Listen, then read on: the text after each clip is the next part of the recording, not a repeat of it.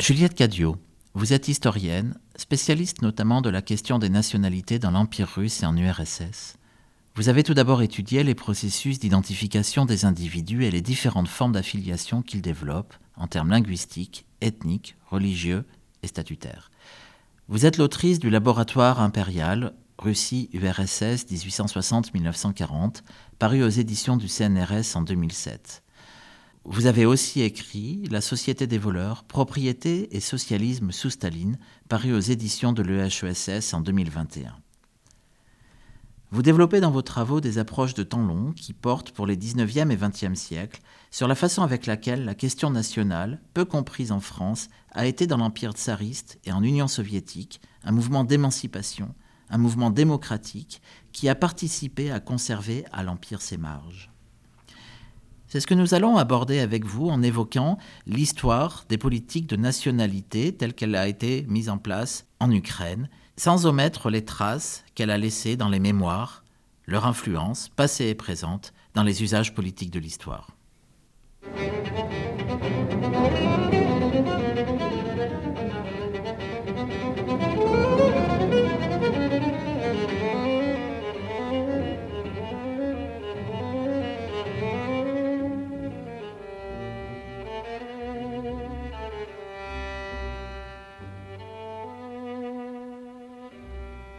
Juliette Cadio, comment la catégorie de nationalité émerge-t-elle dans l'Empire russe à la fin du XIXe siècle? Alors si on commence à étudier cette, euh, catégorie euh, identitaire euh, de, la, de la nationalité, on peut, quand on s'intéresse à une catégorie qui définit une personne dans son identité personnelle, c'est-à-dire à partir de quand on va demander à une personne, dans, une, population donnée, quelle est sa nationalité. Donc un phénomène euh, nouveau euh, dans, l'histoire des, sciences humaines, des humanités euh, en Europe, qui commence donc au tournant du 19e siècle, à travers les grands congrès de statistiques auxquels participent les Russes. Et donc les Russes décident d'organiser un recensement de la population en 1897 et euh, au sein de, dans ce recensement, ils vont poser une question qui est euh, la langue maternelle, la langue, euh, par, oui, la langue d'origine, disons, c'est ce qu'on appelle le radno yezik. Ils vont poser la question de la langue maternelle des, des, habitants de l'Empire. Alors, donc, pour aller assez rapidement, au départ, donc, c'est une question ouverte. Certains recenseurs vont corriger cette question parce que la question de l'identification ethnique au niveau des individus est une question compliquée à l'époque, puisque pas mal d'individus connaissent pas particulièrement la nationalité, puisque la nationalité n'est pas encore une identité juridique, c'est pas une, identité légale. Il y a d'autres catégories légales qui sont en particulier la confession, donc on va se définir comme juif, par exemple, plutôt que parlant yiddish. On va se définir comme musulman plutôt que parlant tatar, ou on va se définir comme uniate plutôt que parlant ukrainien. Il existe aussi des catégories d'État, un certain nombre de catégories juridiques, mais il y a un phénomène donc général de tendance par le discours ethnographique, par le, discours de l'administration, à définir de plus en plus les individus euh, euh, par leur nationalité.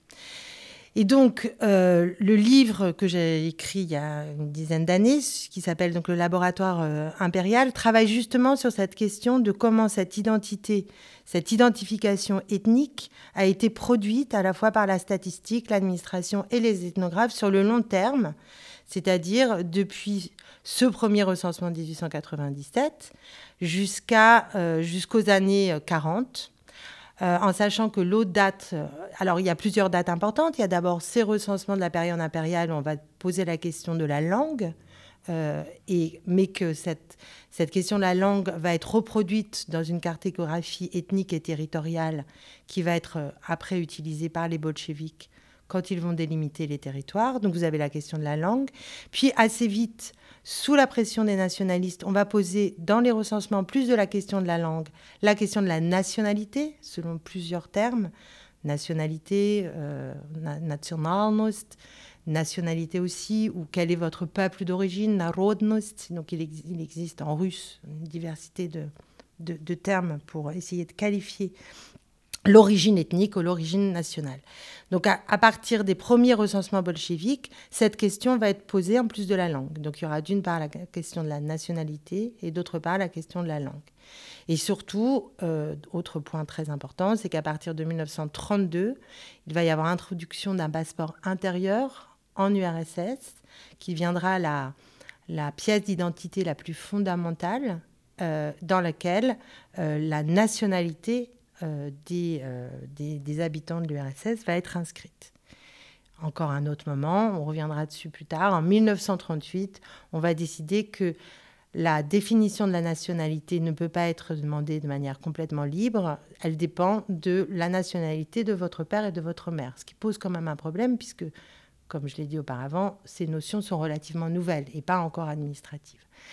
Et donc, ce qui est intéressant, c'est de voir qu'en l'espace de, quand même, de, de, voilà, de, 1900 à 1938, euh, en l'espace en fait d'une vie humaine, cette euh, identité euh, nationale va devenir un élément fondamental, non seulement de l'organisation politique de l'URSS, mais, mais des individus. Alors, donc ça, c'est un, premier objet. Qu'est-ce qui se passe avec le premier recensement? Et euh, si on revient en fait en arrière et si on revient à, ce à la situation euh, à la fin du 19e siècle? Donc euh, le recensement est organisé par, par, par l'Empire et il s'avère qu'il révèle que les Russes sont en fait minoritaires dans leur empire puisque autour de 45% de la population parle russe. Et euh, au niveau des Ukrainiens, c'est autour de 18%. Euh, voilà, euh, les langues turques, c'est autour de 10%. Enfin, on a différentes statistiques. Et c'est un moment où, depuis donc fin du 19e, mais plus particulièrement à partir de 1905, où il y a une première révolution russe, dont la composante nationale, c'est-à-dire où les nationalités euh, des marges en particulier occidentales, et je pense aux Polonais, mais aussi aux Ukrainiens, mais aussi aux Baltes, jouent un rôle important dans cette révolution.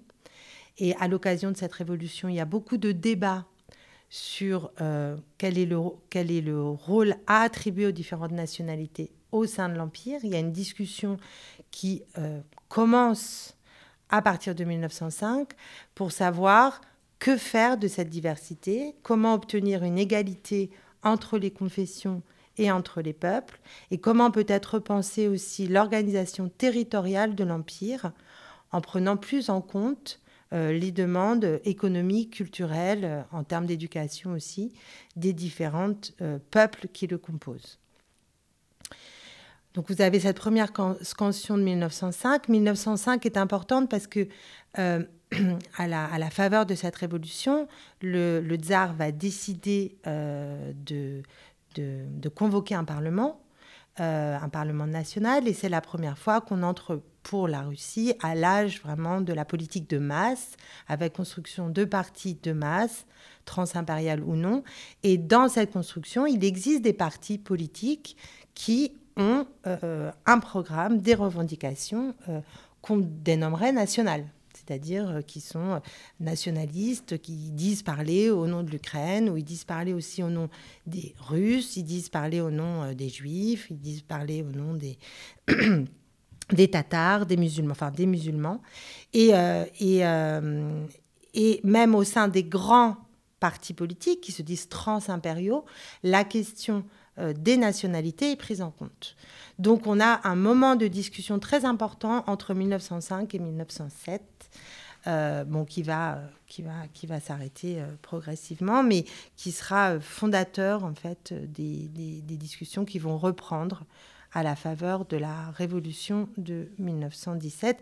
Et quand je parle de la révolution de 1917, je parle surtout de la révolution de février 1917.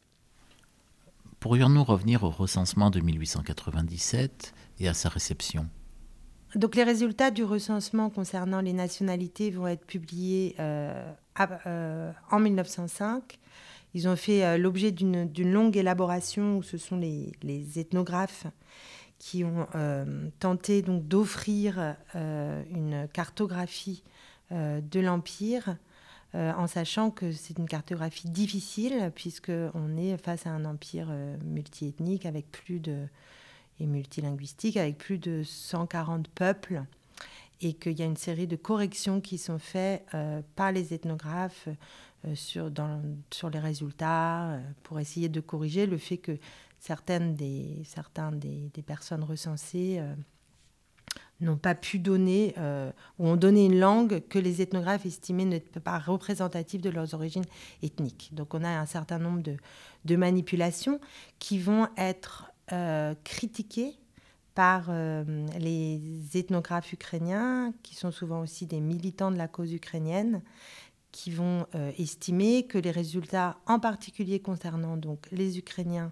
qu'on appelle les petits Russes, mais aussi les Biélorusses ou encore euh, la population aussi juive, sont de faux résultats et qu'il faudrait augmenter le nombre en fait d'Ukrainiens qui, qui, enfin de petits Russes qui habitent dans l'empire. Alors toutes ces questions sont donc euh, soulevées euh, pendant cette période, euh, disons, d'entrée dans, les politiques de masse, dans les élections, que sont la période qui va de 1905 au début de la Première Guerre mondiale, en 1914.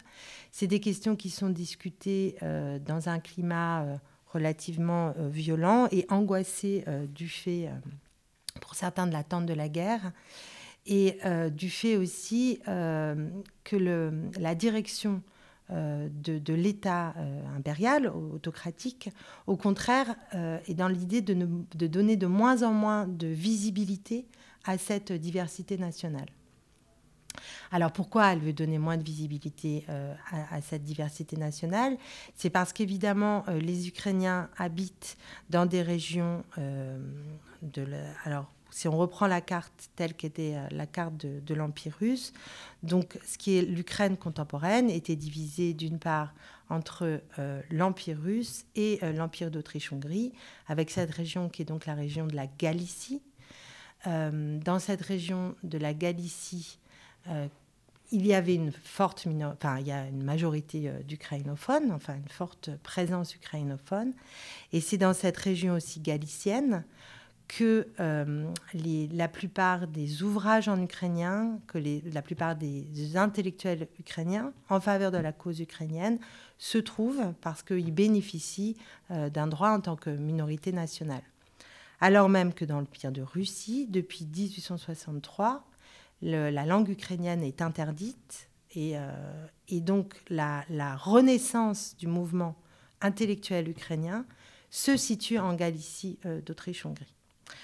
L'angoisse avec la montée des tensions géopolitiques pour l'Empire russe, c'est que la présence d'une forte minorité euh, ukrainienne dans l'Empire crée euh, des mouvements irrédentistes et soit utilisé euh, par ce qu'on appelle l'ensemble germanophone, l'ensemble germanique, donc par l'Autriche-Hongrie, dans, le conflit guerrier et que les agents, alors qu'on dit euh, d'Autriche-Hongrie, mais aussi les agents polonais ou les agents allemands, euh, utilisent le mouvement national et euh, l'identification à une nationalité ukrainienne afin de faire exploser les territoires de l'Empire. Donc la question devient beaucoup plus politisée en 1905, d'une part par le fait qu'il y a eu les élections à la Douma et qu'on est dans, un, dans des formes électorales pan-impériales, mais aussi du fait euh, de, ces, euh, de ces questions euh, de géopolitiques et de tensions et de tensions et de tensions guerrières. Donc on se retrouve face quand sont produits ces résultats et publiés ces résultats de 1897, il y a une grande angoisse de la part des des administrateurs d'empire, qu'on utilise euh, le fait qu'il y ait une minorité euh, ukrainienne pour un certain nombre de, revendications et que les Autrichiens hongrois mettent en valeur le fait qu'eux, ils vont défendre euh, la langue ukrainienne et les Ukrainiens dans l'Empire russe. Et c'est dans ce, et c'est, donc dans ce contexte de politisation extrême que les, les, militants de la cause ukrainienne vont tenter, au contraire, de, de, remettre en cause ces chiffres et euh, les administrateurs de l'Empire vont essayer d'influencer la préparation d'un second recensement qui est prévu normalement pour 1915. Donc les discussions ont lieu euh, dans, la, haute administration euh, de l'Empire euh, pendant la période 1910. Et, par exemple, le ministère de l'Intérieur dit de manière extrêmement claire qu'il voudrait qu'on arrête d'enregistrer de, les Ukrainiens en tant que tels, mais que tous les chiffres des Ukrainiens des Biélorusses et des Russes soient assemblés dans une catégorie englobante qui soit celle du peuple russe. Donc on voit bien à quel point euh, euh, ce, travail euh, scientifique qui vient de l'ethnographie, des statisticiens, est devenu un enjeu politique majeur à partir de 1905. Et évidemment, quand éclate la guerre de, de 1914-1918, l'enjeu de l'identification des personnes et des territoires par leur nationalité devient majeur. Alors justement, comment se repose la question des nationalités avec la Première Guerre mondiale? Donc euh, la, Première Guerre mondiale qui voit donc l'affrontement euh, des, trois empires euh, centraux et qui a quand même commencé autour de cette question des, des, nationalités et des revendications nationales et qui fut un véritable cataclysme, un apocalypse dans l'ensemble de ce territoire eurasiatique. Je n'ai pas besoin de vous rappeler le génocide arménien. Euh, c'est accompagné d'une série de, politiques dès le départ, euh, aussi bien dans l'Empire euh, d'Autriche-Hongrie, dans l'Empire ottoman, mais aussi dans l'Empire de Russie, où les membres de nationalités liées par leur citoyenneté, mais aussi par leur nationalité, à un pays considéré comme ennemi, ont fait l'objet de politiques discriminatoires très importantes.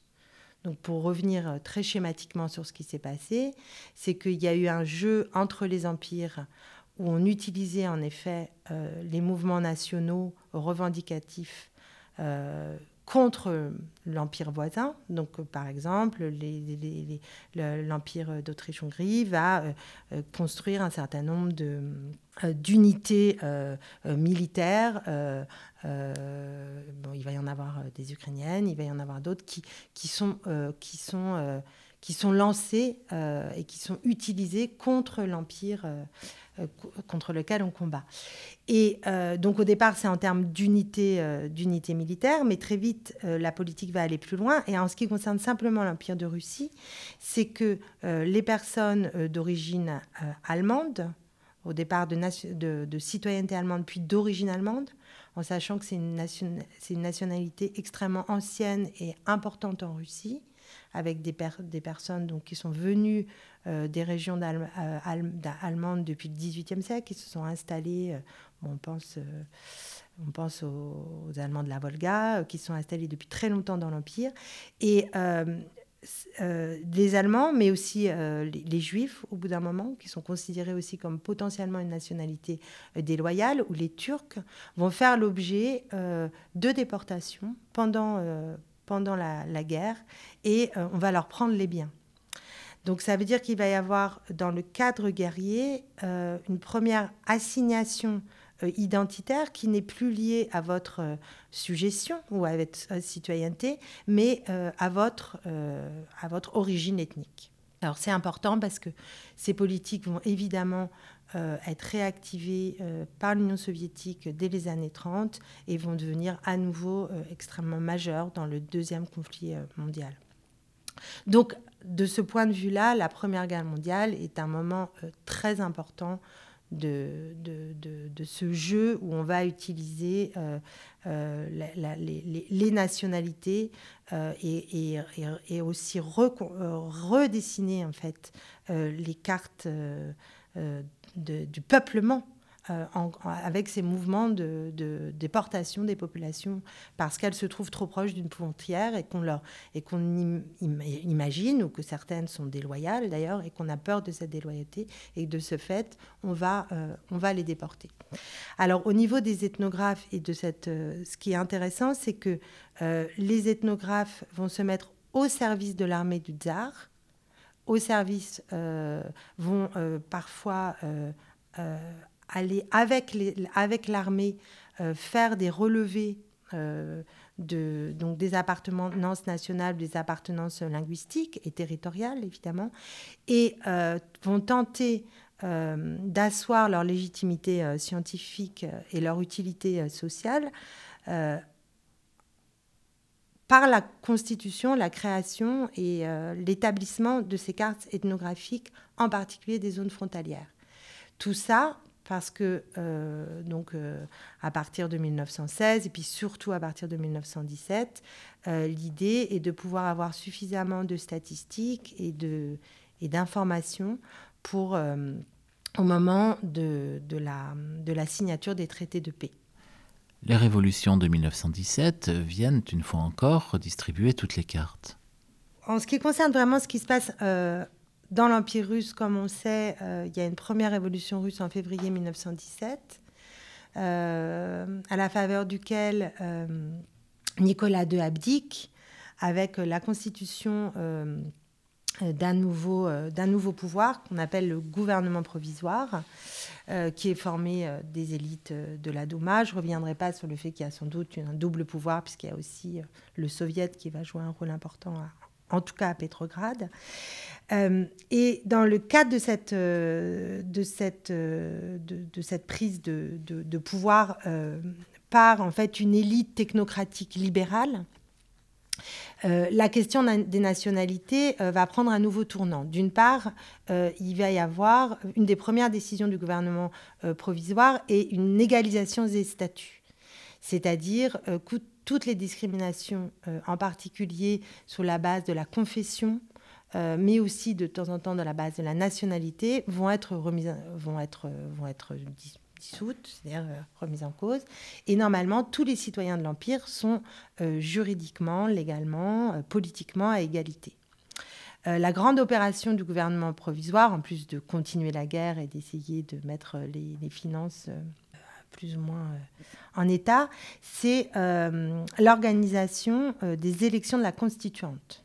C'est-à-dire la légitimité du nouveau gouvernement ne tient que parce que euh, depuis la révolution de 1905, euh, les libéraux euh, russes et l'opposition russe demandaient la, convocation d'une constituante qui écrirait la constitution d'une nouvelle, alors soit une monarchie éclairée auquel on a cru pendant un moment, soit d'un nouvel empire russe sur des bases démocratiques. Et pour organiser ces élections qui vont finalement avoir, eu, avoir lieu. Euh, le suffrage euh, sera universel, général, c'est-à-dire l'ensemble des nationalités seront conviées à, voter. Les femmes seront conviées à voter, les soldats seront conviés à voter. Et là encore, on est dans un mouvement de, saisie des mouvements des nationalités parce que à l'occasion euh, de, ces débats euh, sur comment organiser le vote alors qu'on est dans un moment difficile en 1917 pour la Russie, euh, les différentes périphéries et les différents représentants des nationalités vont faire un certain nombre de réclamations. Donc non seulement ils veulent être représentés, mais ils veulent aussi, par exemple, que les circonscriptions électorales correspondent à la composition ethnique des territoires. Et donc faire émerger par le vote le fait que dans la Russie, différents territoires peuvent être liés à euh, une nationalité particulière. Donc on voit bien là que dans ce moment qui est d'entre février et euh, octobre-novembre, il y a une forme de première visualisation de ce que pourrait être un empire russe dont les frontières intérieures, territoriales, correspondraient plus ou moins à l'existence euh, d'une nationalité euh, euh, voilà, titulaire qui aurait un statut au sein de ce que beaucoup de partisans donc, de ces nationalités appellent une fédération, ce qu'ils aimeraient être une fédération, une confédération. les termes sont, sont, utilisés dès la, dès la période de, de février 1917. Donc la guerre continue et en particulier pendant la période 1917, une partie des territoires vont en fait euh, euh, occidentaux de l'ancien empire russe euh, s'autonomisent. c'est le cas des pays baltes qui sont de moins en moins considérés comme appartenant à l'empire russe et même euh, les cadets du gouvernement provisoire ont tendance à penser que les pays baltes vont euh, sortir de l'orbite russe. C'est la même chose pour la Finlande, qui appartenait alors à l'Empire russe et dont on pense aussi qu'à la faveur de la révolution ou à la faveur de la fin de la guerre, elle va s'autonomiser. Et c'est la même chose pour la Pologne, euh, bon, avec évidemment des, des conflits territoriaux sur lesquels je ne reviendrai pas. C'est assez différent pour les Ukrainiens ou pour les Biélorusses qui eux-mêmes sont dans des demandes euh, d'autonomie forte, de euh, recréation d'une fédération où euh, ce qu'ils estiment être leurs frontières naturelles serait reconnu par l'État central, mais qui ne sont pas encore dans des demandes d'indépendance complète. C'est-à-dire si je me situe entre février euh, et, octobre. Ils s'organisent parce que aussi euh, c'est des territoires qui sont à moitié occupés, euh, où les troupes, où le, lien avec Petrograd est difficile. Ils, créent leur propre gouvernement, la Rada, mais ils sont encore dans une idée d'attendre la constituante et d'avoir cette discussion générale sur ce que ce sera l'Empire de Russie à la fin de ce cataclysme que fut la Première Guerre mondiale. L'Ukraine est alors une société pluriethnique. La question du, pluriethnique, elle se pose de différentes manières et peut-être qu'on va du coup s'arrêter juste sur l'exemple de l'Ukraine russe, c'est-à-dire euh, appartenant à l'Empire russe. Euh, bon, qu'on peut aussi délimiter en ce qu'on appelle euh, la rive droite du Dniepr et la rive gauche du Dniepr, où on a des populations à la fois polonaises, très influentes socialement, euh, en particulier dans la, dans la rive droite du Dniepr. Euh, on a les, les, Ukrainiens et on a euh, aussi une population juive très importante, en particulier dans les petites villes, parce que la zone de résidence obligatoire où était, avait été mise la population juive depuis Catherine II dans l'Empire de Russie, c'est-à-dire cette, cette, cette, zone, se situait en grande partie donc dans ce qu'on appelle aujourd'hui l'Ukraine. La réflexion en fait des nationalistes ukrainiens, elle est, complexe parce qu'il y a plusieurs nationalismes euh, qu'on peut distinguer. Il y a certains travaux qui travaillent sur, euh, en particulier, la région de la rive droite du Dniepr, qui montrent que dans cette région qui est très contestée, où il y a à la fois donc une noblesse polonaise, euh, une paysannerie petite russe, une administration plutôt russe et euh, donc une population juive importante, euh, le début du nationalisme qu'on peut appeler petit russe est plutôt un nationalisme euh, orthodoxe, xénophobe, très anti-polonais et très antisémite. Et ce qui est assez intéressant, c'est de montrer comme, comment cette idéologie que, certains chercheurs appellent petit euh, russien, petite russe, en fait est devenue une idéologie quasiment pan-impériale parce qu'elle a été reprise par les élites euh, autocrates. Est-ce qu'on dit russe? Bon. voilà, Comme on est dans un empire euh, multiethnique, c'est compliqué. Mais en tout cas, les élites proches de Nicolas II, comme Piotr Stolypin, ou certains mouvements politiques euh, de droite, enfin, qu'on nommerait d'extrême droite, vont reprendre un certain nombre des topos de, cette, de ce mouvement nationaliste petit-russien. Donc il y a une... En fait, c'est euh, l'origine euh, des formes les plus extrêmes pro-russes, très xénophobes, viendrait en partie des luttes à l'intérieur de cet espace multiethnique que fut euh, la rive droite du Dniepr. Mais le mouvement ukrainien n'est pas que ça. C'est-à-dire, c'est une partie du mouvement ukrainien, mais il y a aussi les Ukrainiens de Galicie qui sont aussi en contact avec des Ukrainiens de, Kiev, qui ont une vision euh, plus euh, inclusive de, la, de, la, de, la, de ce que pourrait être l'Ukraine, toujours au sein de l'Empire russe. Hein. Peu de gens pensent encore l'indépendance. On n'est pas dans une pensée de l'indépendance encore, avant, octobre 1917. Il y en a évidemment, mais c'est relativement rare, ou en tout cas c'est un, horizon. Et il y a un certain nombre donc d'auteurs euh, qui vont avoir une vision plus inclusive euh, de la citoyenneté ukrainienne. Euh, au sein de cette région et où il y a quand même une pensée aussi du rôle des, minorités. Et il y a des liens entre le Bund et les socialistes, il y a des liens entre des cadets, donc des libéraux ukrainiens et des cadets de Moscou. Et donc il existe une, une, une, vision plus inclusive de la, de, la, de la fédération et de la citoyenneté, où en effet, on dirait que ce territoire est un territoire ukrainien, mais où les différentes minorités auraient des droits. Bon, on est quand même euh, dans des réflexions qui sont anciennes, parce que toutes les réflexions de ce qui s'est passé en Autriche-Hongrie existent. Euh, les, socialistes ont une réflexion sur ce que c'est qu'une minorité nationale, comment lui donner des droits au moins culturels, même si territorialement euh, elle n'est pas, euh, elle n'est pas majoritaire. Donc euh, ces questions-là sont des questions qui sont déjà articulées, en tout cas dans les grands partis, dans les grands partis politiques, que ce soit donc dans la social-démocratie ou même auprès des élites, des élites libérales. Donc on aurait tort de penser, comme on pense souvent en France, que nationalisme euh, dans ces régions-là signifie de manière extrêmement claire euh, un nationalisme exclusif, euh, défensif.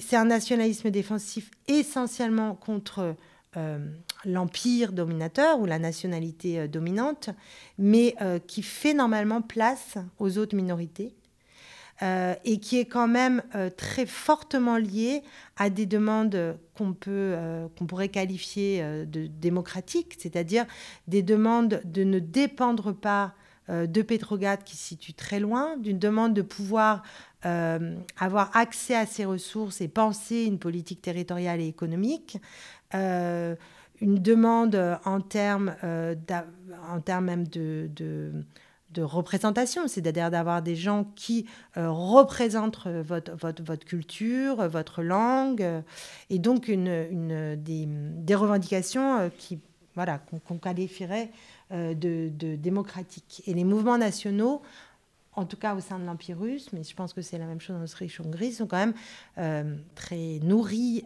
par l'exemple de la Révolution française, par le romantisme, par une vision tout de même que, le, que le relativement démocratique, c'est-à-dire l'idée aussi que le peuple, qui est encore un peuple paysan pour le cas des Ukrainiens, qui parle une langue euh, qui est peu définie, peu standardisée, ait accès euh, à l'éducation, soit honoré dans sa culture, soit valorisé dans sa culture, et qui a un mouvement en fait de construction de sujets en citoyens. Donc c'est ce, ce mouvement-là dans lequel s'engagent euh, euh, ces, partis nationaux ou ces mouvements nationaux. Et euh, ce qui est intéressant de voir, c'est que dans le temps extrêmement court de ce qui se passe en 1917, c'est-à-dire qu'il y a la révolution de février, qui est une révolution très démocratique, par beaucoup d'aspects, même si, encore une fois, en Ukraine, c'est quand même le terrain guerrier, donc c'est des terrains compliqués, mais où il y a une multiplication des élections euh, euh, à un niveau local, au niveau municipal, où il y a beaucoup de discours politiques, où les mois de, mars, avril sont vraiment des moments de, constitution d'une citoyenneté, dans le terme d'une politisation très forte de la population. Euh, ces moments-là vont, aboutir à ce que donc il y a la constitution de la Rada, que on essaie que les élections à la constituante vont bien avoir lieu.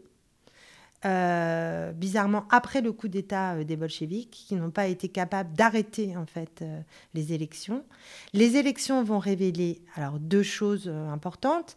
D'une part que les bolcheviks ne reçoivent qu'un quart des voix et que ce sont les SR, les socialistes révolutionnaires, qui ont la moitié des voix donc dans l'espace euh, euh, post-russe, et que d'autre part, dans toutes ces régions où existe quand même territorialement une nationalité majoritaire, ce sont les partis nationaux qui sont très largement majoritaires.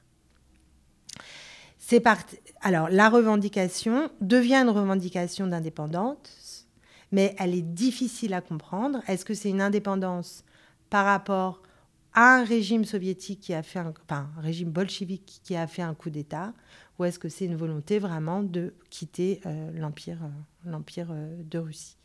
A priori, par exemple, certains Ukrainiens vont se rendre à Petrograd pour la convocation de la première session de l'Assemblée constituante. Donc il va y avoir une journée de réunion de cette Assemblée constituante où ils vont déclarer que l'Empire de Russie est une fédération. C'est une des premières. Et puis après, les bolcheviks vont arriver, ils vont dire qu'ils démantèlent l'Assemblée constituante qu'elle n'existera plus. Mais il y a quand même ce moment où, euh, alors ce moment qui, évidemment, un moment qui dure une matinée euh, n'est pas toujours très significatif, mais il y a eu quand même ce moment euh, où, où l'idée de la fédération, qui va être prise par les soviétiques, est apparue dans le cadre de ces élections de la constituante donc une décision de constituer une fédération. Où en est la réflexion des bolcheviks sur la question des nationalités lorsqu'en octobre 1917, ils s'emparent du pouvoir? Donc au moment où Lénine euh, arrive au pouvoir, euh, il existe au sein de la social-démocratie européenne déjà toute une réflexion euh, sur ce qu'était le mouvement national, quelle était la, place qu'on pouvait accorder à ces revendications euh, en termes de, reconnaissance nationale.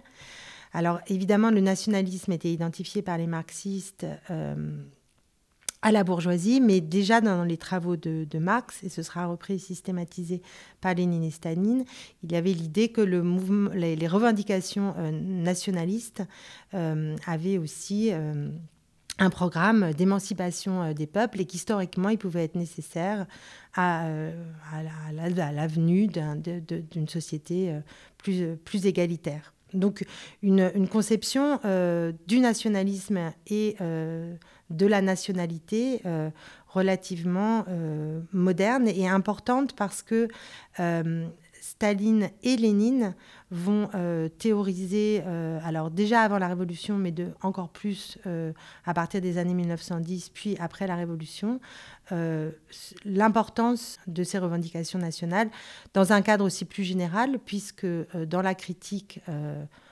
du, de l'impérialisme capitaliste et de l'impérialisme des, des, grandes puissances européennes, ils vont aider les mouvements nationaux dans, dans, leurs revendications. Donc, euh, l'idée est quand même déjà bien inscrite euh, dans les élites bolcheviques qu'il est possible pour des nationalités qui ont été dominées et réprimées d'aider les mouvements nationaux et leur demande d'égalité de statut et d'égalité économique. Donc c'est important parce que ce sera un programme politique qui va être mis en place de manière relativement systématique dans les années 20 euh, c'est un programme, donc, euh, une tentative d'égalisation des statuts et, euh, du, et de, la condition économique des anciennes minorités, en sachant que à la fin de l'Empire en Russie, les Russes avaient une position dominante, en particulier dans les marges où, elles étaient, où les Russes étaient minoritaires. Et donc, un des slogans de Lénine sera surtout de lutter contre le, ce qu'il appelle le chauvinisme grand russe, ou ce chauvinisme grand russien, donc euh, contre le nationalisme en fait des Russes, contre la religion aussi orthodoxe, quand elle est proche de l'État et nationaliste, et par contre de mettre en valeur euh, les autres mouvements nationaux. Ce qui explique que les années 20 furent un mouvement de renouveau euh, intellectuel et culturel très important pour l'ensemble des grandes minorités de l'ancien empire russe, c'est-à-dire pour l'Ukraine, c'est le moment puisque l'ukrainien était plus ou moins interdit dans l'Empire de Russie, c'est le moment où vont être euh, rédigées les grammaires, standardiser la langue, et euh, la langue ukrainienne euh, va être introduite dans l'ensemble des écoles soviétiques. Pendant, pendant jusque à la fin des années 50, les, les, les enfants ukrainiens apprendront l'ukrainien à l'école. On a exactement la même chose pour, pour, pour, les, pour, les, pour les minorités euh, juives, par exemple, où euh, la période des années 20 est aussi euh, un moment les,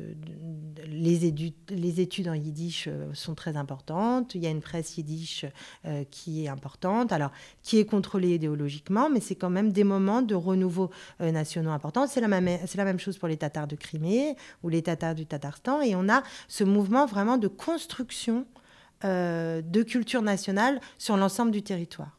Ça va même plus loin parce qu'il existe des programmes qu'un chercheur américain qui s'appelle Thierry Martin a qualifié de discrimination positive, c'est-à-dire qu'il est systématiquement demandé à ce que l'administration locale et régionale des régions où les minorités nationales sont majoritaires, il, est systématiquement, par exemple, demandé que les policiers ou que euh, les dignitaires du parti soient de la nationalité euh, de ce territoire.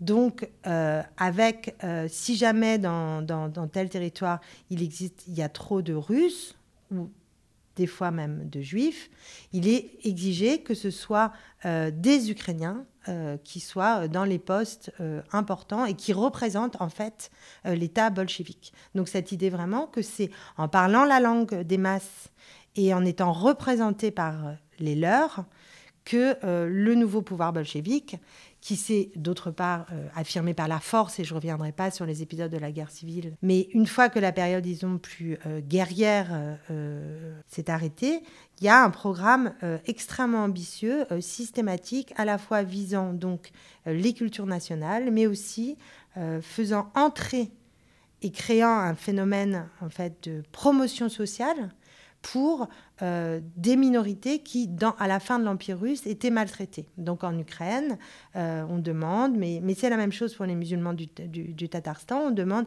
systématiquement à ce que le policier soit tatar. Euh, voilà, ce qui n'était pas le cas en fait pendant la période précédente. Comment sont délimités les territoires de cette fédération qui est sur le point de naître? Alors, en plus de ce programme culturel et, et social, le, il y a, un volet institutionnel à cette politique des nationalités, puisque donc les Russes, euh, enfin les Soviétiques vont reprendre euh, l'idée de fédération. Donc, euh, comme je l'ai dit auparavant, c'est une, idée relativement ancienne qui a émergé dans un certain nombre de mouvements nationalistes dès la Révolution de 1905, qui a été reprise pendant toute la période de 1917 et qui a été donc un principe qui avait été reconnu euh, lors de la première euh, réunion de la constituante. Euh, donc l'idée qu'il faut construire une fédération de républiques et de territoires autonomes.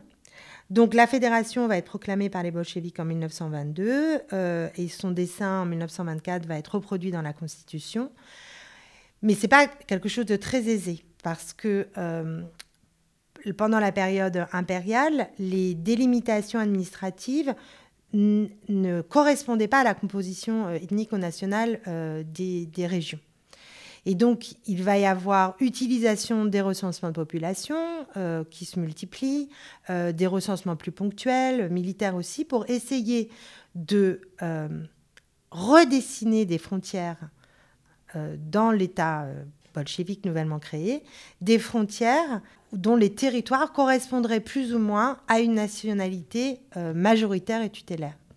Et donc cette, construction euh, territoriale aboutit aussi à une construction politique, puisqu'il est décidé par Lénine, et Staline euh, était plutôt contre, c'est que les grandes, les grandes nationalités majoritaires dans un territoire formeraient ce qu'on appelle des républiques fédérées, qui aurait euh, un statut institutionnellement très privilégié. Et donc, on a la constitution progressive dans les années 20 de 15 républiques fédérées de l'URSS, dont l'Ukraine est une et la plus grande des, républiques après la Fédération de Russie.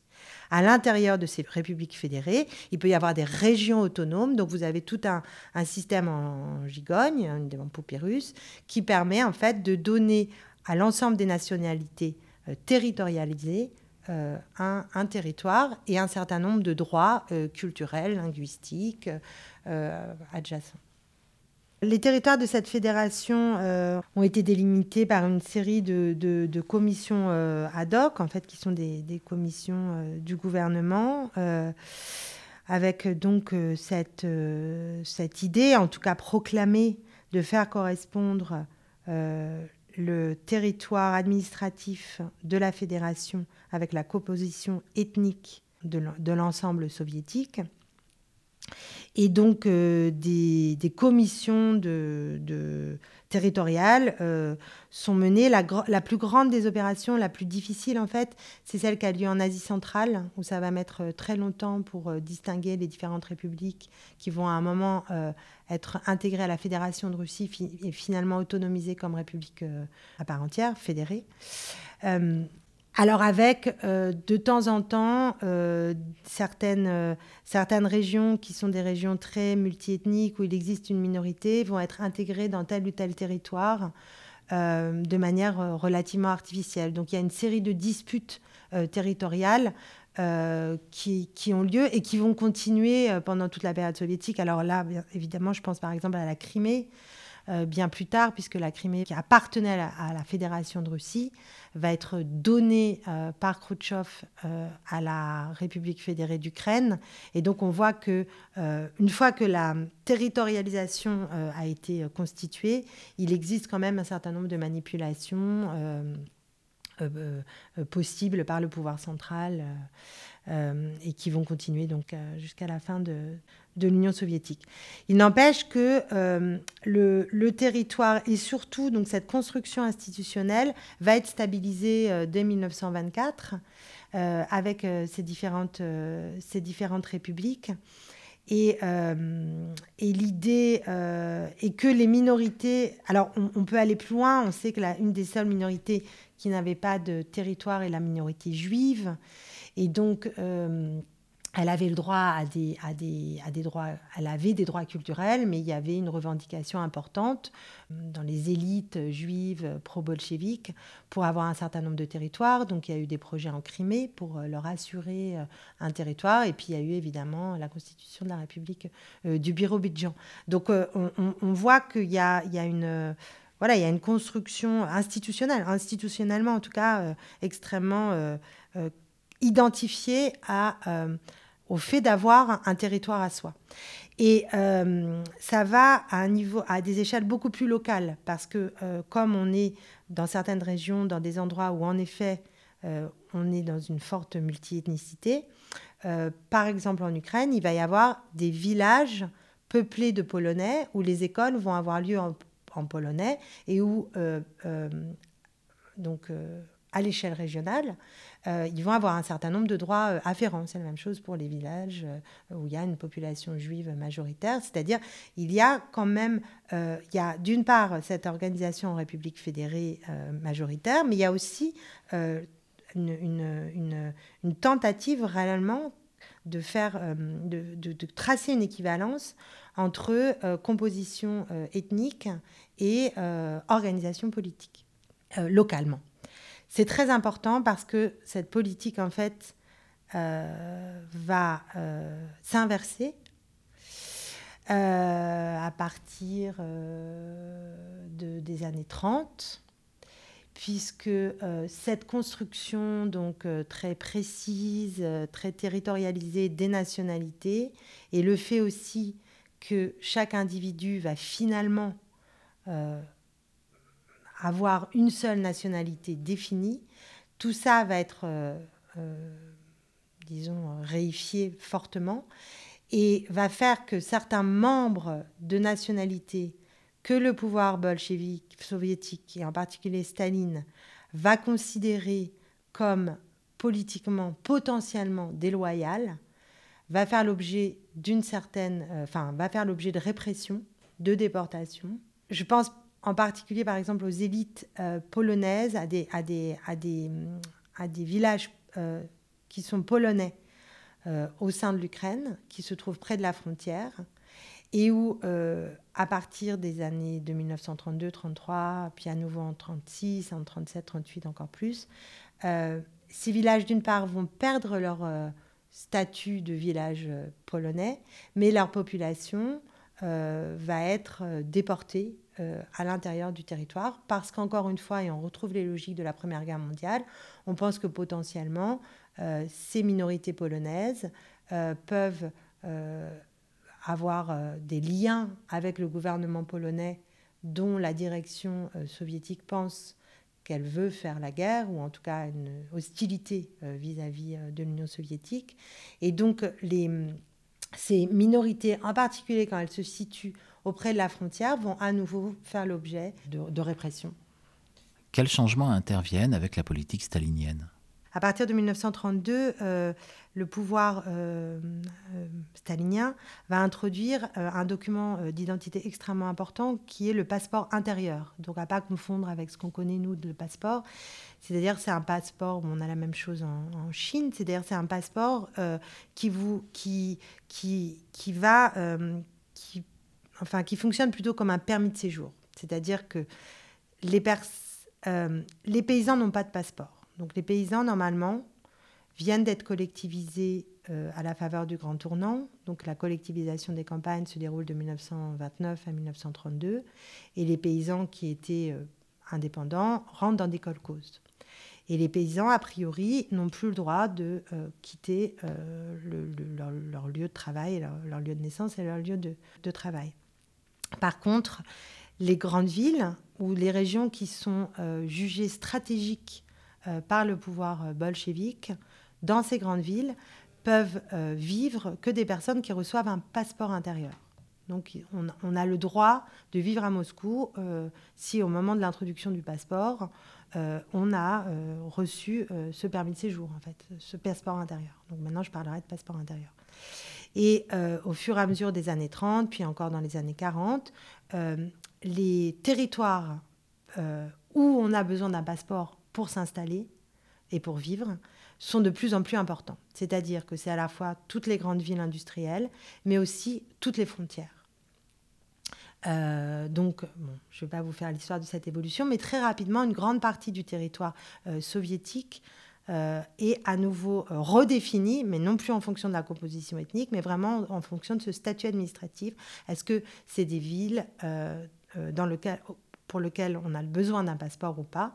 Alors, on, doit être né là-bas, mais on peut recevoir aussi un passeport parce qu'on doit travailler dans les usines là-bas et que l'État vous a embauché pour travailler là-bas. Cette opération de passeportisation est importante euh, aussi pour les nationalités parce que, comme je l'ai dit au départ, sur votre passeport intérieur, vous avez inscrit votre nationalité. Et euh, cette inscription euh, de la nationalité sur le passeport va avoir un certain nombre de conséquences parce que euh, dans cette volonté de sécuriser donc euh, les zones frontalières ou les capitales, des membres de nationalités qu'on estime potentiellement déloyales vont être euh, réprimés ou expulsés. Donc c'est une politique relativement discriminatoire, relativement progressive, qui va donc viser d'abord les Polonais, très vite aussi les Allemands, et comme je vous l'avais dit, il y a une forte minorité allemande euh, dans l'Empire de Russie, puis en URSS, qui s'est installée au XVIIIe siècle. il y a beaucoup de Polonais et beaucoup d'Allemands euh, encore en URSS. Ça va être le cas plus tard euh, des Coréens. Ça va être le cas plus tard des, des, des, Ingouches, des Tchétchènes. Le simple fait d'avoir cette nationalité crée un doute sur votre loyauté. Et donc, alors ça peut être euh, très administratif, ça peut être que vous avez plus de difficultés à l'embauche, euh, qu'on va plus vérifier votre cas. Euh, et puis, ça va être destruction de ces villages frontaliers polonais ou allemands qui ne vont plus avoir le statut de ce statut de minorité et avec une de, ce fait du fait de la destruction de ces, de ces institutions culturelles euh, et administrative, et aussi euh, de la déportation de ces populations, euh, parfois, voire de leur punition et de leur exécution, en fait, la composition ethnique de ces régions va être de plus en plus autonome. Alors ça, c'est toute une politique qui a été découverte à la faveur de l'ouverture des archives. Il y avait évidemment des témoignages, mais on n'en connaissait pas tout le temps la systématicité et on n'en connaissait pas forcément la scansion. Euh, donc ça commence euh, avec la passeportisation 32-33, première mesure euh, surtout 1935-36 où il y a peur d'une guerre contre la Pologne, première mesure contre les Polonais et les Allemands. Ça va être pris très fortement à l'occasion de la Grande Terreur. Et juste pour avoir un ordre d'idée, pendant la Grande Terreur, on estime qu'autour de 1500 personnes sont assassinées par jour.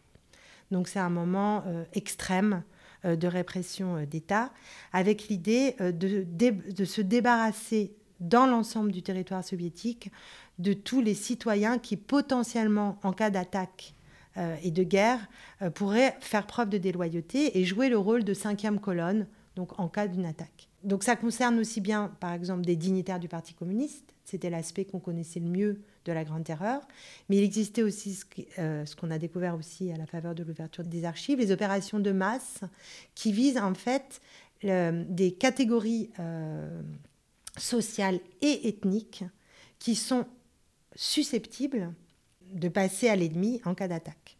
Donc ce sont par exemple ce qu'on appelle les koulaks, donc ces paysans euh, riches qui ont été déportés ou ont fait l'objet euh, de politiques euh, de répression multiples pendant la période de la collectivisation.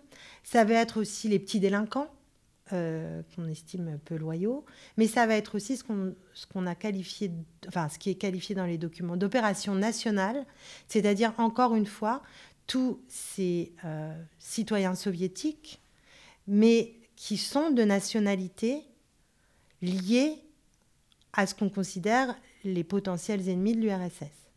Donc ça va viser encore une fois les Allemands, les Polonais, euh, mais aussi euh, les Baltes, euh, mais aussi les Coréens, mais aussi les Chinois, mais aussi dans certains endroits, ça va être plutôt des leaders politiques, donc ça va viser par exemple les sionistes en Ukraine, ou ça va viser les Harbins, qui, qui, sont en fait cette population qui euh, a construit une partie du chemin de fer chinois et qui est resté longtemps en Chine et qui est revenu en Union soviétique et qui fait l'objet aussi euh, d'une suspicion et qui va être aussi systématiquement euh, réprimé.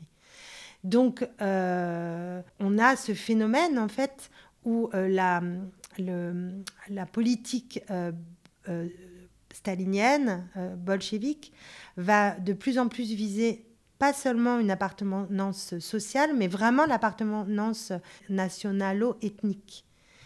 Et va donc avoir euh, une manière de, racialiser ou d'essentialiser en tout cas euh, des, catégories nationales dont on a bien vu euh, au cours de tout ce récit qu'elles étaient quand même relativement fluides et n'étaient pas liées forcément à une loyauté politique très définie.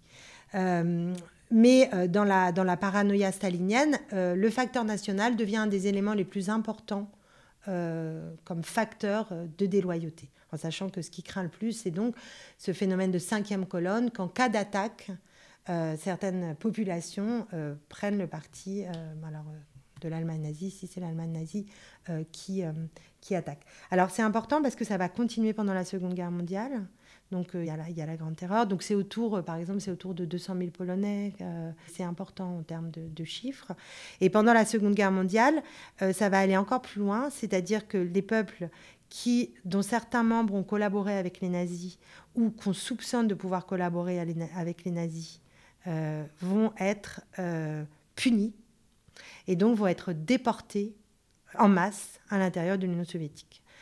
Euh, donc c'est le cas des Tatars de Crimée, c'est aussi euh, le cas des Tchétchènes et des Ingouches, euh, des Kalmouks, des, Allemands de la Volga, donc des, des, populations extrêmement nombreuses qui vont faire l'objet d'une déportation rapide avec des taux de mortalité très impressionnants, autour d'un tiers à la moitié de la population qui meurt. Donc on voit bien que cette ce que certains euh, auteurs, et je pense par, exemple à Nicolas Avert, ont appelé une ingénierie sociale, c'est-à-dire cette manière de définir au sein de la population soviétique certains segments comme potentiellement euh, déloyaux, euh, devient de plus en plus une, ingénierie ethnique avec un soupçon, une suspicion de déloyauté et donc une violence politique exercée contre les minorités nationales.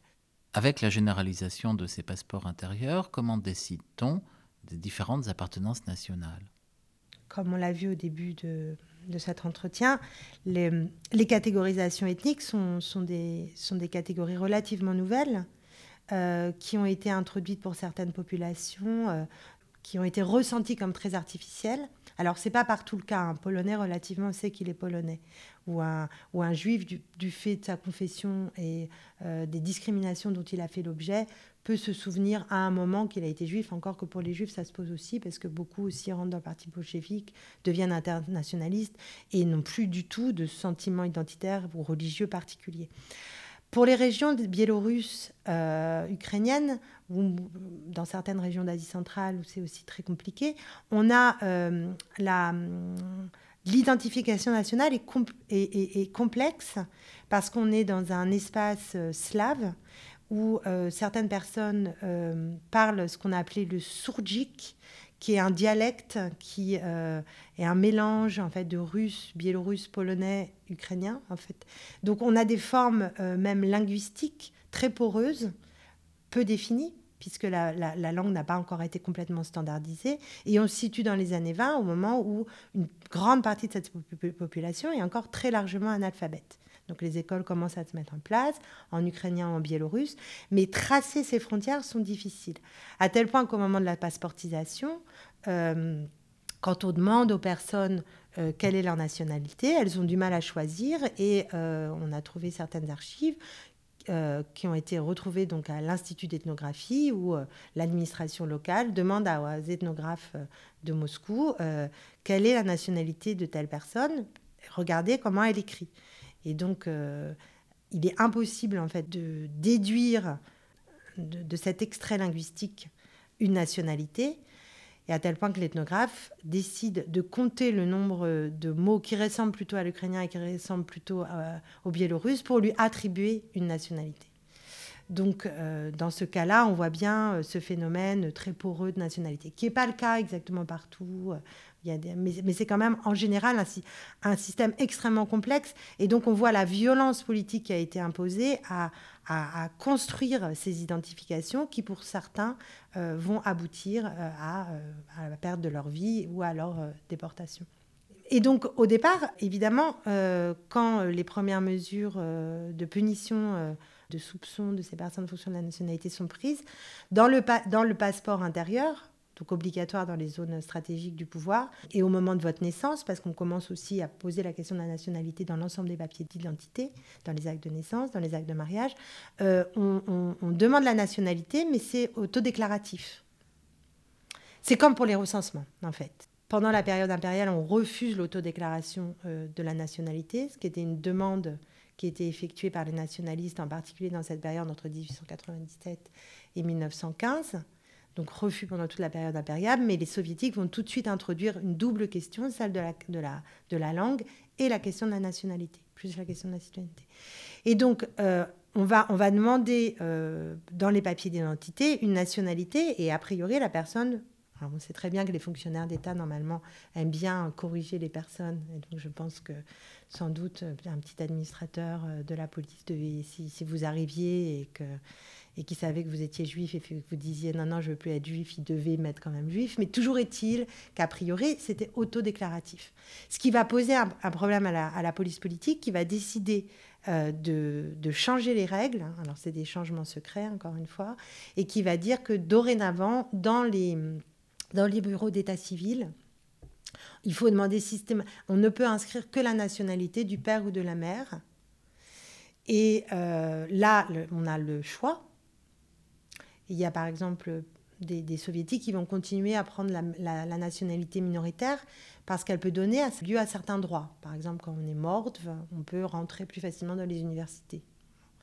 Mais euh, on n'a on a plus une liberté complète de, de, choix de sa nationalité à partir de, de cette décision secrète de 1938. Quel rôle a joué la langue ukrainienne dans la dynamique nationale? Comme on l'a dit, euh, les années 20 ont constitué une période importante de standardisation de la langue ukrainienne, de publication de journaux en ukrainien, de publication de belles lettres en ukrainien.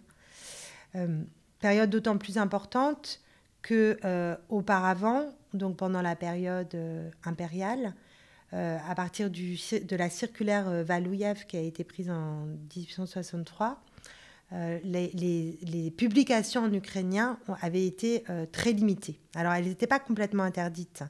on avait interdit toute publication, disons, on dirait plutôt de masse, c'est-à-dire littérature, éducation, religion. On n'avait pas le droit de faire de livres religieux, de, de Bible en ukrainien. Par contre, on pouvait faire quelques ouvrages des belles lettres. Donc il existait quand même une certaine tolérance. Euh, mais il n'empêche que euh, c'était dans la Galicie voisine que, euh, les écrits en ukrainien se sont multipliés. La, cette, période, donc la période des années 20 reprend avec, bon déjà après 1905, hein, mais la, période des années 20 reprend avec cette tradition et cette volonté de créer une langue ukrainienne standardisée et de créer une littérature ukrainienne. c'est très important parce que dans l'imaginaire ukrainien, euh, il y a des Ukrainiens russophones qui en fait ont fait l'objet d'une politique de russification et il faut les réucraniser, réucréaniser. Donc il y a ce discours qui se met en place qu'on retrouve encore aujourd'hui, c'est-à-dire l'idée que en 1897, il n'y avait que 4% de la population d'Ukraine qui parlait le russe, qu'en fait tout le monde, alors à l'exception des Polonais et des Juifs, parler l'ukrainien et qu'en fait, si on est dans une autre situation dans les années 20, il faut faire en sorte que les, les, Ukrainiens qui sont devenus russophones, leurs enfants parlent l'ukrainien. Donc une vision relativement active, bon, qui est euh, tout à fait typique des langues minoritaires, en fait, ou des langues dont le statut social euh, est inférieur et c'est le cas pour l'ukrainien par rapport au russe, on trouverait exactement la même chose au Canada. C'est-à-dire l'idée qu'il faut protéger l'ukrainien par rapport au russe. Et pour protéger l'ukrainien par rapport aux russes, il faut faire en sorte que même des parents russophones et des enfants qui deviennent ukrainophones. Donc avec un, programme scolaire euh, euh, très développé, euh, avec l'idée que surtout les Ukrainiens de l'Est reviennent à l'ukrainien. Donc oublie le russe. Donc, dans le cadre de, de, l'Union soviétique, la langue ukrainienne et la langue russe ont tous les deux une statut de langue d'État. Euh, l'ukrainien est très promu dans les années 20 ça va être beaucoup moins le cas euh, dans les années 30, où en particulier, bon alors ça on le voit, on, le suit très bien dans les archives, c'est-à-dire que les archives dans les années 20 peuvent être assez souvent en ukrainien. Elles ne le sont plus du tout sous la période stalinienne. Elles le redeviennent un peu sous la période de Khrouchtchev. Et normalement, quand vos deux parents sont ukrainiens, vous devez obligatoirement aller dans une euh, école euh, ukrainophone pour l'école primaire et pour le lycée.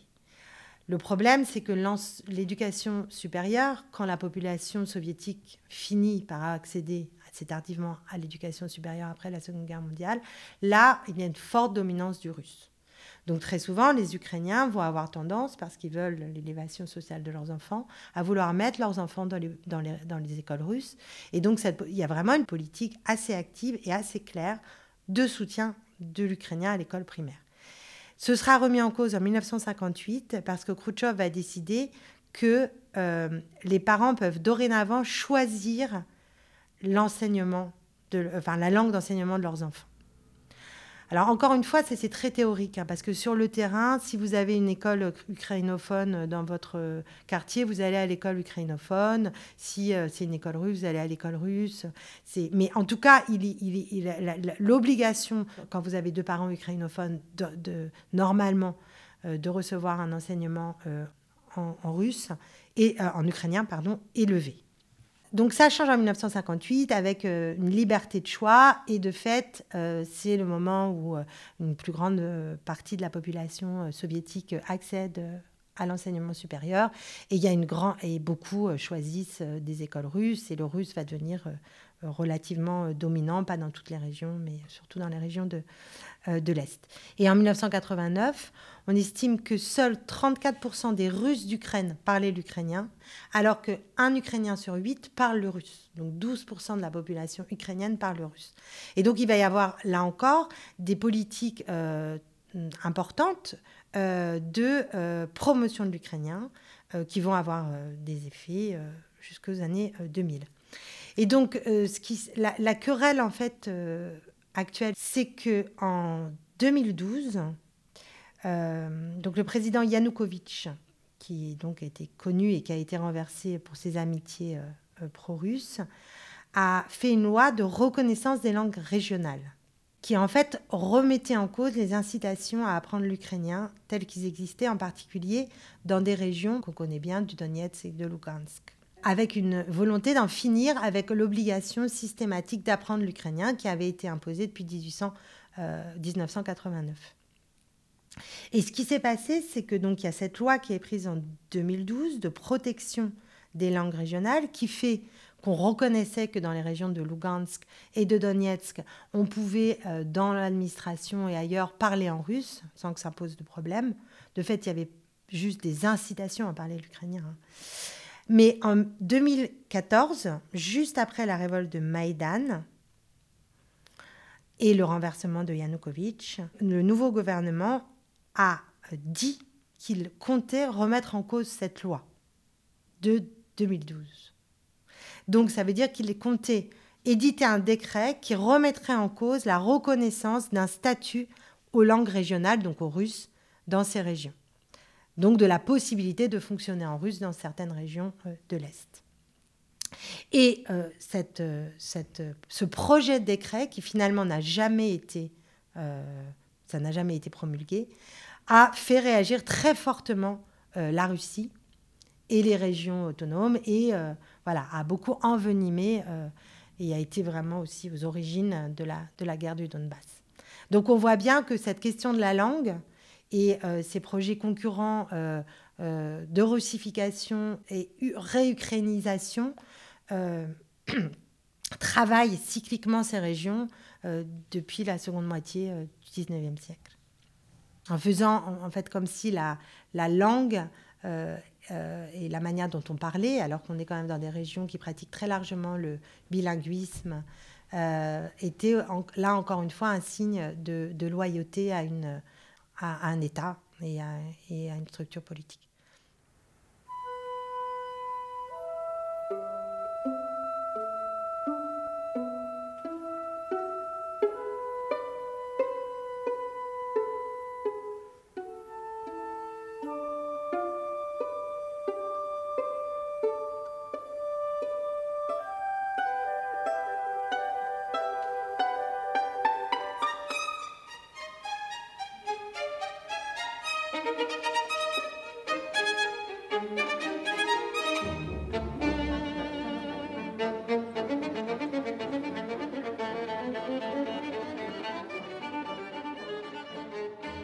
Quelle est l'interprétation de cette histoire des nationalités qui est aujourd'hui développée en Russie?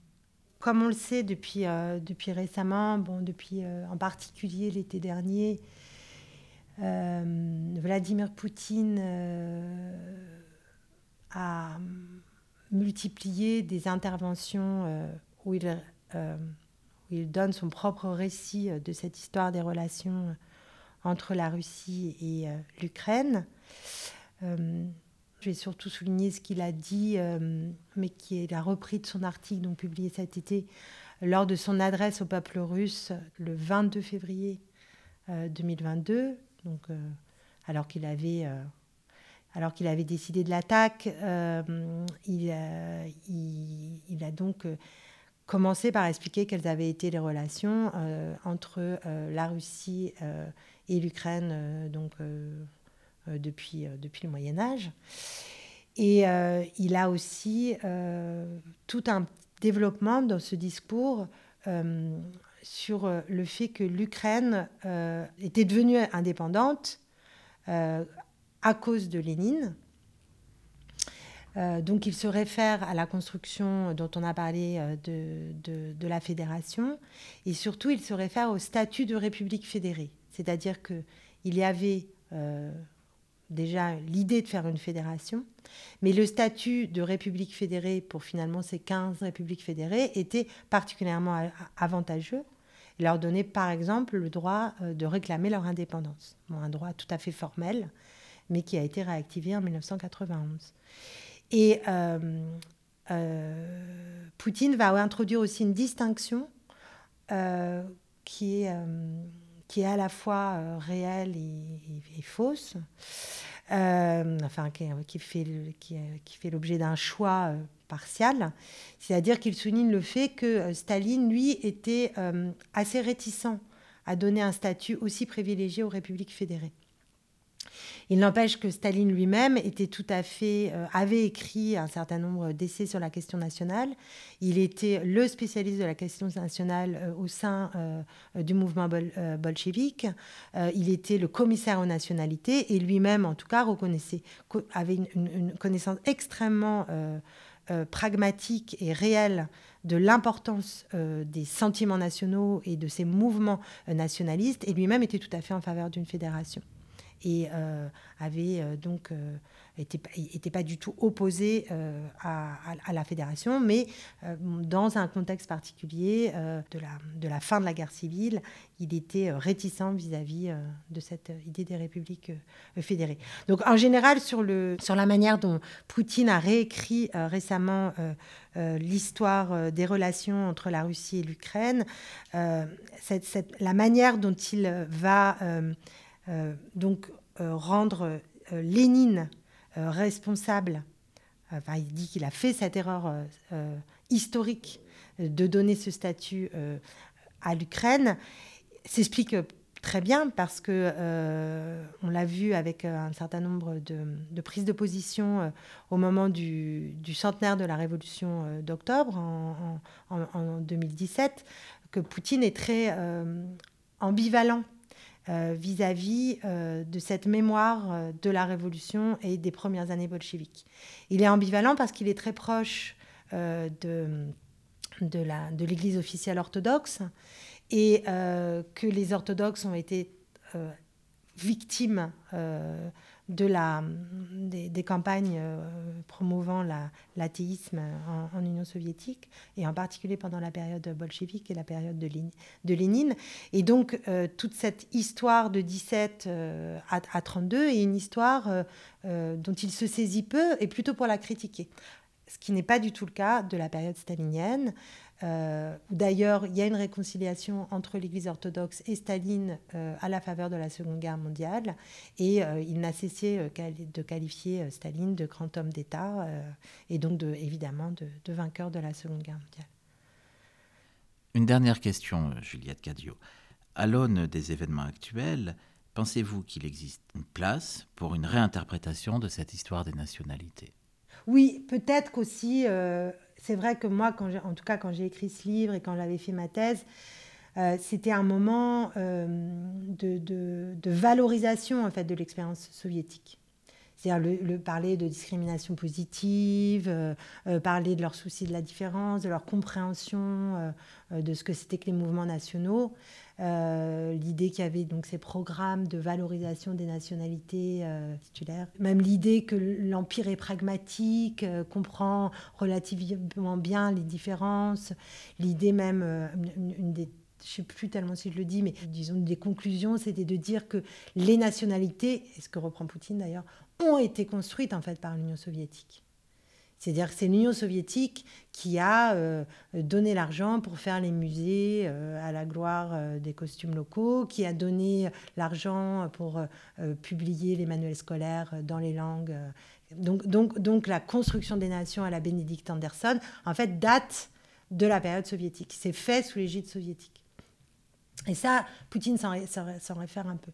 Donc ça, c'est vrai que moi, il me semble que entre le moment où j'ai écrit ma thèse, où j'étais beaucoup dans cette idée-là, je pense que déjà, quand j'ai écrit le livre, j'étais revenue sur le fait qu'au contraire, en fait, c'est parce qu'il y a des mouvements de fond nationalistes et qu'ils n'ont fait que les accompagner, voire de les casser, en fait.